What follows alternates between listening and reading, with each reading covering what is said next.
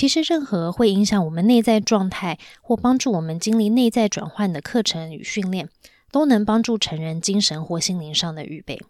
这是最重要的一环，因为我们的内在状态会直接影响刚刚智慧的预备里谈到的理解力，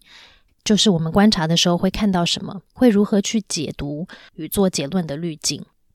当我们的心灵层面是开阔的，我们才能做到蒙特梭利理论跟其他很多生活哲学所提到的以身作则、接纳、理解、同理。同样的，我们所做的各种智慧的预备，又会帮助我们的心灵状态继续进步。